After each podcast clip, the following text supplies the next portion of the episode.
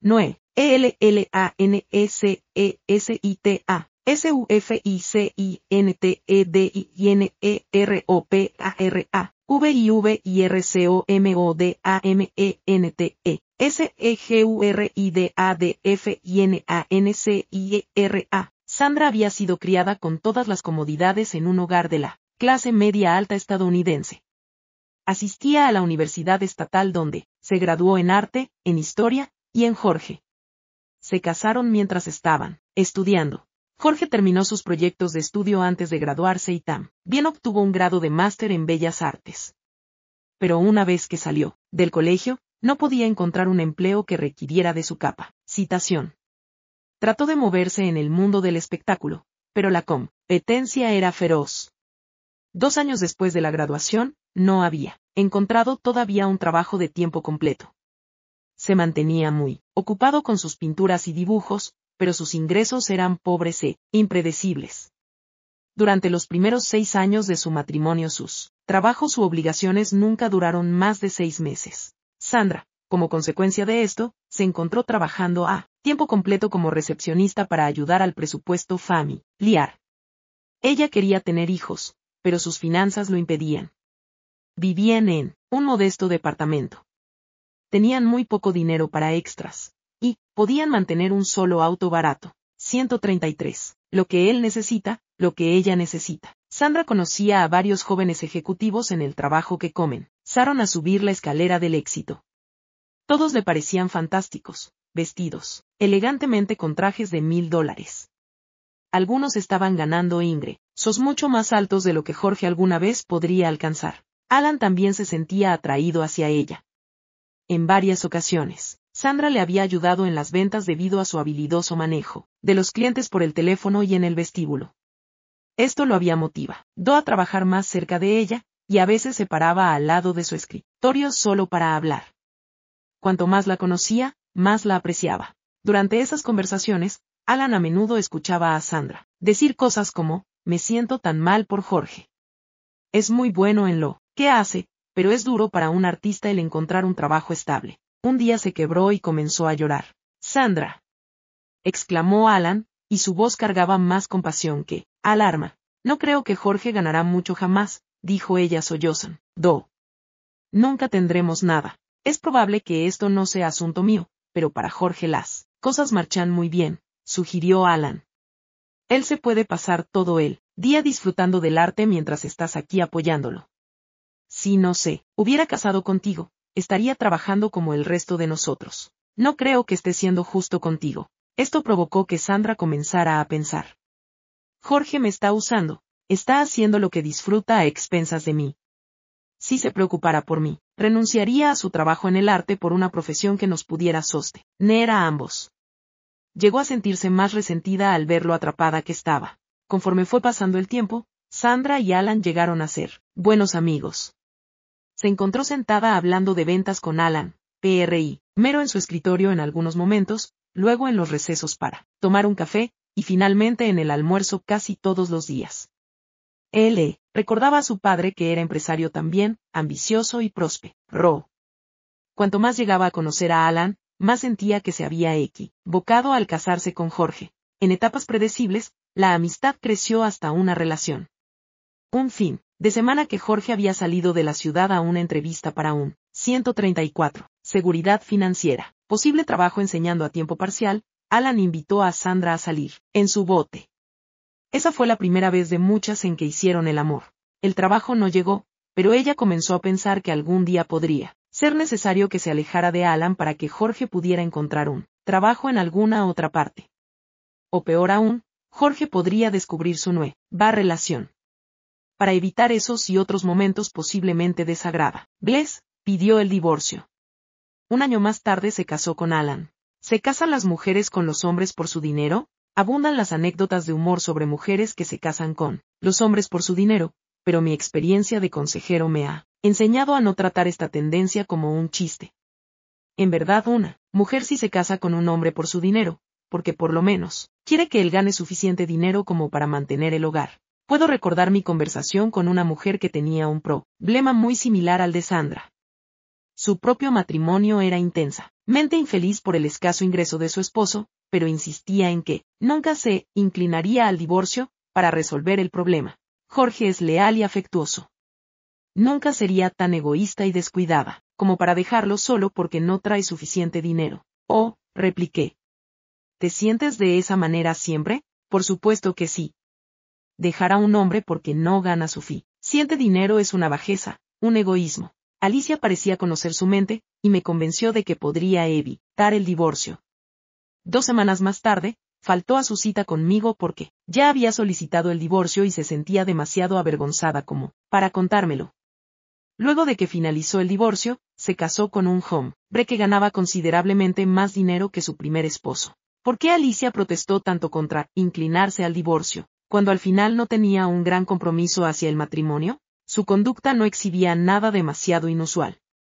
Muchas veces aconsejo a gente que está verbalmente rígida, justo antes del quebranta. Miento.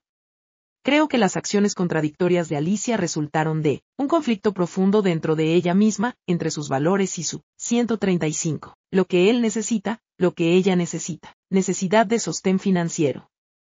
La increíblemente poderosa necesidad de tener suficiente dinero ganó por sobre todos sus compromisos y buenas intenciones. Las mujeres casadas a menudo se resienten al tener que trabajar. La mayoría de los hombres están dispuestos a casarse con una mujer que espera ser mantenida económicamente de por vida.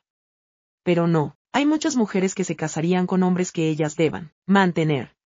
En realidad, la mayoría de las mujeres ayudarían a su do a realizar estudios que lo prepararían para una vocación que disfruta. Pero cuando los estudios terminan, las mismas mujeres esperan que sus maridos se encuentren trabajos Incluso la diferencia en perspectivas aquí va más allá, porque, mientras las mujeres esperan que sus esposos trabajen, los hombres se mantienen abiertos a la idea de que sus esposas no lo hagan. La mayo, ría de las esposas no solo esperan que sus maridos trabajen, sino que, también tienen la esperanza de que ganen lo suficiente como para sostener a sus familias. Una y otra vez he escuchado a las mujeres casadas decir que se resienten por tener que trabajar las mujeres con las cuales hablo por lo general quieren elegir entre seguir una carrera y ser amas de casa, o es posible que deseen una combinación de ambas cosas. Muchas veces quieren ser amas de casa en sus años jóvenes, mientras sus hijos son pequeños. Más tarde, cuando los chicos han crecido, muchas veces, desean desarrollar carreras fuera del hogar. De todas formas, la dura realidad para muchas mujeres de hoy es, que deben trabajar para ayudar a sostener sus hogares cuando los chicos son pequeños. Sus esposos simplemente no parecen poder costear los gastos y pagar las cuentas mensuales. Estoy en firme desacuerdo con las señales materialistas que han forzado a las mujeres a ingresar en la fuerza laboral solo para mantenerse al mismo ritmo de los Jones, sin mencionar el hecho de mantenerse al día con el banco y las tarjetas de crédito. Muchas parejas C. 136. Seguridad financiera imponen un estilo de vida mucho más alto de lo que necesitan para ser feliz. Si solo reducen su estándar de vida hasta un punto de confort, se podría evitar que los esposos trabajaran largas horas y las esposas estuvieran presionadas para ganar un salario. A veces este simple ajos te les daría a las esposas la elección de seguir una carrera o de ser amas de casa, lo que significa tanto para ellas. Por favor, entiendan que no estoy en contra de las mujeres que quieren desarrollar una carrera y no me opongo a aquellas que eligen hacerlo temprano en su vida. Mi hija, que está casada y tiene dos niños pequeños, se graduó y es licenciada en psicología. Estoy orgulloso de sus logros, y ella está feliz con su doble rol como ama de casa y psicóloga. Y su esposo también lo está. Deseo, en cambio, remarcar el principio de que muchas mujeres deben hacer su elección sobre si quieren o no trabajar una vez que tienen niños. Si eligen una carrera, el dinero que ganan no debería ser gastado en el sostén básico de la familia. Dicho de manera sencilla, muchas familias necesitan aprender a vivir con lo que el esposo puede ganar en una semana laboral normal. Si una pareja puede disminuir el nivel irrealista de sus vidas, esa acción libera al marido para plantear objetivos económicos realistas con respecto a las necesidades financieras básicas de la familia. Pero, mientras la esposa continúe trabajando para que juntos puedan financiar la casa grande, autos grandes, y los hábitos de las tarjetas de crédito. 2. ¿Dónde está el incentivo para recortar el presupuesto? Me doy cuenta de que lo que digo no será popular para muchas parejas. Muchas me escribirán y me dirán que no soy realista. ¿Acaso, no sé que una pareja hoy en día simplemente no puede vivir con un solo salario? No, en realidad no lo sé, y explicaré por qué más tarde en este capítulo. En realidad, conozco a una familia que puede vivir con un salario, y les voy a mostrar cómo. Justo aquí solo quiero enfatizar que hay muchas mujeres cuya necesidad de sostén financiero es profunda y debiera ser tratada con seriedad. La mayoría de los hombres no tienen esta necesidad. De hecho, un esposo rara vez se siente bien cuando su esposa lo sostiene financieramente. Si su salario paga las cuentas, él por lo general se siente satisfecho ya sea que ella gane poco, 137, lo que él necesita, lo que ella necesita, o nada.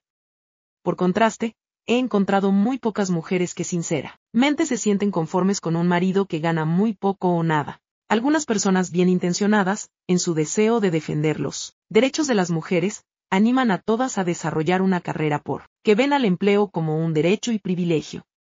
De todas formas, Olvi, dan considerar que una mujer también debería tener el derecho a la elección entre ser ama de casa o madre a tiempo completo. Aquellos que afirman que las mujeres hacen mejor en elegir una carrera a veces, no entienden sus necesidades como madres. Creo que las mujeres deberían tener la posibilidad de elegir entre ser amas de casa o desarrollar una carrera. Cuando sus maridos, las defensoras de los derechos de las mujeres o cualquier otra persona eligen por ellas, esto priva a muchas de la plenitud marital. Un presupuesto es un bien necesario. Cada familia debe llegar a reconocer con sinceridad con lo que puede gastar. Algunas parejas miran los presupuestos como un mal necesario. A mí me gusta llamar al presupuesto un bien necesario, y lo recomiendo a casi todas las parejas que aconsejo. Todavía no he encontrado a la pareja que a veces no quiera comprar más de lo que podrían pagar. Un presupuesto te ayuda a descubrir lo que una determinada calidad de vida en realidad cuesta. Para entender de forma más cabal la calidad de vida que puedes pagar, te recomiendo tres presupuestos. Uno para describir lo que necesitas, uno para describir lo que quieres, y uno para describir lo que puedes pagar. El presupuesto de las necesidades deberá incluir el costo mensual de satisfacer las necesidades de tu vida, los artículos sin los cuales te sentirías incómodo. El presupuesto de los deseos incluye el costo de satisfacer todas tus necesidades y deseos, las cosas que traen un placer especial a tu vida. No, obstante, debería ser realista, Nada de mansiones o una limusina con, ducida por un chofer si estas cosas están fuera del rango de tu alcance. El presupuesto de lo que se puede pagar comienza con tus ingresos, y debería incluir primero los costos de satisfacer tus necesidades más. 138. Seguridad financiera. Importantes. Si hay dinero de sobra cuando el costo de todas tus necesidades está cubierto, entonces y solo entonces pueden ser cubiertos tus deseos más importantes hasta que tus egresos se equiparen a tus ingresos. Para poner estas metas en el contexto del sostén financiero, recomiendo que solo el ingreso del esposo sea utilizado en el presupuesto de las necesidades. En otras palabras, si su ingreso es suficiente como para satisfacer las necesidades de la familia, por definición él ha satisfecho la necesidad del sostén financiero puede también estar cubriendo algunas necesidades del presupuesto de los deseos también. Sin estos presupuestos, su éxito en satisfacer esta necesidad puede no ser obvio para su esposa. Tanto los ingresos del esposo como los de la esposa son incluidos en el presupuesto de lo que se puede pagar para que se entienda que el ingreso de la esposa está ayudando a la familia a mejorar su calidad de vida más allá de las necesidades básicas. Algunas mujeres quieren trabajar por los desafíos de una carrera, otras para poder escapar de los niños. Pero más allá de las razones, si el ingreso de su esposo sostiene sus necesidades básicas, ella no está trabajando para sostenerse a sí misma ni a su familia. Puede decidir que tendrá una mejor calidad de vida, al no trabajar tanto. Quizá no ahorre tanto dinero, pero tiene más tiempo para la familia. Me he asombrado por un buen número de mujeres que se sienten mucho mejor con sus maridos cuando sus ingresos alcanzan para satisfacer sus necesidades y las de sus hijos. El inventario de sostén financiero, en el apéndice se te ayudará a crear un presupuesto de las necesidades, un presupuesto de los deseos, y un presupuesto de lo que se puede pagar. Podemos ganar más, pero ¿qué ocurre cuando el ingreso no es suficiente como para pagar los gastos del presupuesto de necesidades? Ya he admitido que, bajar el estándar de vida podría ser una opción desagradable para las mujeres. resentidas como podrían llegar a estar, muchas veces prefieren trabajar antes que bajar su calidad básica de vida. 139. Lo que él necesita, lo que ella necesita. Me he encontrado con incontables parejas en esta trampa. El espo, so trabaja tan duro como puede, viniendo a casa muy cansado cada noche. Pero sus ingresos simplemente no alcanzan. Su esposa se enfrenta a la imposible elección de ser infeliz trabajando para suplir la diferencia económica o ser infeliz aguantando un estilo de vida intolerable. Su banco del amor se está drenando. ¿Por cuánto tiempo más puede do soportarlo? se pregunta. Me compadezco del hombre atrapado en esta situación. Él hace lo mejor que puede y todavía no puede satisfacer la necesidad emocional de ella de sostén financiero. No hay respuesta para este tipo de situación. De alguna forma él debe incrementar su ingreso sin sacrificar el tiempo de su familia. Puede tratar de conseguir un aumento en su trabajo, puede cambiar de trabajo a uno que pague más o puede tener que enfrentar los problemas de un cambio de carrera. La siguiente historia ilustra cómo una pareja solucionó este problema. Cuando Sean y Mindy vinieron a verme, la carrera de Sean había llegado a un estancamiento. Él había avanzado lo máximo en la compañía. Vi a Mindy primero, y ella rompió a llorar. Supongo que no debería sentirme de esta manera, pero estoy perdiendo el respeto por Sean no puede ganar lo suficiente como para pagar nuestras cuentas, y ahora quiere que vuelva a trabajar para suplir la diferencia. Con los niños tan pequeños, no quiero volver a hacerlo. ¿Y si reducen los gastos? Le pregunté, por lo que yo estamos en el mínimo ahora. Supongo que, no podíamos comprar una casa más grande, pero ya estamos en ella. No sería posible arreglarnos sin un segundo automóvil. Vivimos, demasiado lejos como para dejarme en casa sin algún tipo de transporte. Veía que hablar con Mindy acerca de bajar su nivel de vida no tenía objeto, por lo tanto saqué la única carta que tenía en mis manos. Quizás Sean podría ganar mucho más si terminara su educación. Creo que me dijiste que le quedaban dos años.